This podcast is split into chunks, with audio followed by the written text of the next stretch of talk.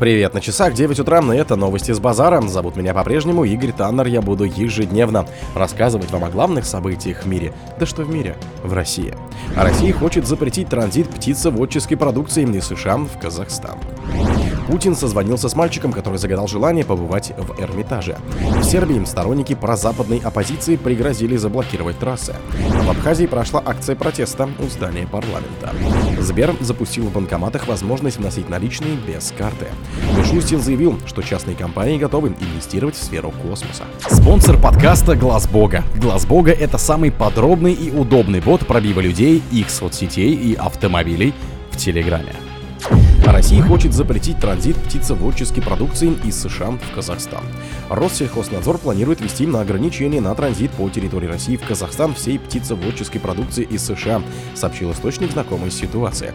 Россельхознадзор считает необходимым ввести временные ограничения на транзит по территории России в Казахстан всей птицеводческой продукции из США, сказал собеседник агентства. По его оценке, в 2022 году объем таких поставок составил 23 тысячи тонн, а в 2023 снизился до 15 тысяч тонн. Такое решение, предположил источник, рассматривают с целью защиты территории России и Казахстана от заноса высокопатогенного гриппа птиц, поскольку эпизоотическая ситуация по этому заболеванию в США сейчас нестабильна. К примеру, по информации Всемирной организации здравоохранения животных, в 2023 году там зарегистрировали более 290 случаев птичьего гриппа. Путин созвонился с мальчиком, который загадал желание побывать в Эрмитаже. Владимир Путин созвонился с мальчиком Никитой Мирошниченко из Костромской области, чье желание побывать в Эрмитаже он обещал исполнить в рамках акции «Елка желаний», сообщили в пресс-службе Кремля. Владимир Путин исполнил мечту пятиклассника посетить Эрмитаж. Вместе с родителями и старшей сестрой Никита побывал в музее, где осмотрел экспозицию и парадные залы Зимнего дворца, говорится в публикации. Никита рассказал президенту, как прошла его прогулка по Эрмитажу. Он побывал в тронном зале, малахитовой гостиной и царских палатах. Больше всего ему понравились часы «Павлин». Кроме того, Путин поинтересовался музыкальной карьерой мальчика. Он играет на кларнете. Никита сообщил о победе в Международном музыкальном фестивале, а также о планах поучаствовать еще на одном фестивале в следующем году. Здорово, молодец. Хочу пожелать тебе успехов. Во-первых, хочу, чтобы у тебя экскурсия хорошо закончилась, чтобы ты получил удовольствие от увиденного в Эрмитаже. Для Эрмитажа одного дня мало. Я уверен, что когда ты сейчас походишь, посмотришь по залам на произведение искусства, посмотришь, у тебя возникнет желание сюда еще раз приехать, сказал мальчику президент. В Сербии сторонники прозападной оппозиции пригрозили заблокировать трассы. Сторонники прозападной оппозиции в Сербии назначили на 29 декабря суточную блокаду трасс, которая перейдет в большой субботний протест в Белграде, передает корреспондента.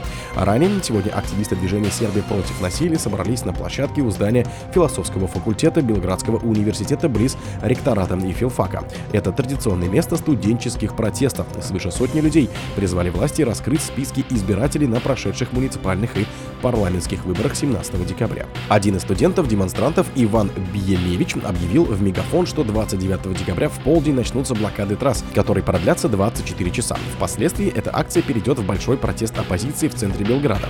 Биелич также позвонил в Министерство госуправления, улицы, перед которыми студенты блокировали в понедельник и потребовал раскрыть списки избирателей. В Абхазии прошла акция протеста у здания парламента. Абхазская оппозиция устроила акции протеста из-за передачи России госдачи в Пицунде, сообщает сообщает газета «Известия». У здания парламента собралось несколько сотен человек. Люди не расходят, а просто стоят, общаются, пьют чай, греются, хотя время уже за полночь, рассказала журналистка издания. К зданию парламента стянуты полицейские, медики и военные, говорится в материале.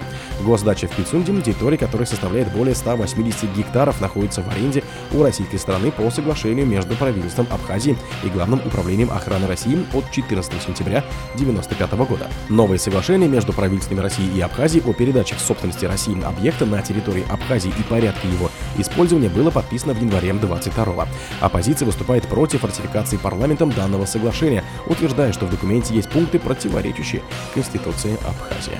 Сбер запустил в банкоматах возможность носить наличные без карты. Сбербанк дал клиентам возможность носить наличные в банкоматы без банковской карты, сообщила пресс-служба кредитной организации. В дополнение к возможности снять деньги с помощью приложения Сбербанк онлайн мы добавили во всех банкоматах с функцией приема наличных опцию внесения денег без карты, говорится в пресс-релизе. Отмечается, что такая функция появилась в 98% всех банкоматов Сбербанка. Как пояснила Татьяна Галкина, старший вице-президент и руководитель блока сеть продаж, чтобы воспользоваться услугой, пользователю нужно выбрать опцию «Внести через Сбербанк онлайн» на экране банкомата, затем отсканировать появившийся QR-код с помощью смартфона, на котором установлено мобильное приложение банка, и подтвердить карту или счет для зачисления средств. После проведения операции деньги моментально зачисляются на указанную карту или платежный счет. Сегодня более 1,1 миллиона человек каждый месяц используют функцию снятия наличных денег в банкоматах Сбера с помощью приложения Сбербанк онлайн. Мишустин заявил, что частные компании готовы инвестировать в сферу космоса.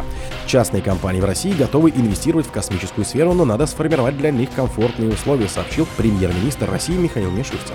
Российские компании готовы инвестировать средства в развитие космической отрасли, но надо сформировать для них комфортные условия, предложить им действенные стимулы для реализации амбициозных проектов, к числу которых относится в том числе и создание орбитальных многоспутниковых группировок, сказал он на стратегической сессии, посвященной развитию космической отрасли.